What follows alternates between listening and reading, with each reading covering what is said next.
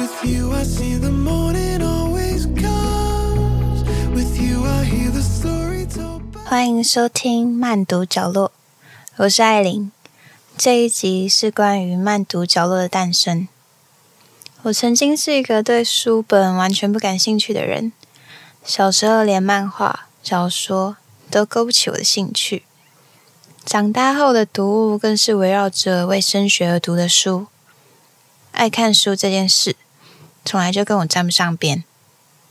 出社会后，我开始对于人生、工作以及自我的价值，都有了更多的体悟与感触，也常常会有觉得特别困惑的时候。因此，我开始在书中找答案，希望可以透过其他人的视野，给予自己更多的启发。在忙碌又快步调的现代生活中，你也总是觉得自己像颗陀螺一样，不停的打转吗？在慢读角落这个频道，我会和你分享我在书中得到的启发与感动。透过阅读，好好的倾听与照顾自己的困惑。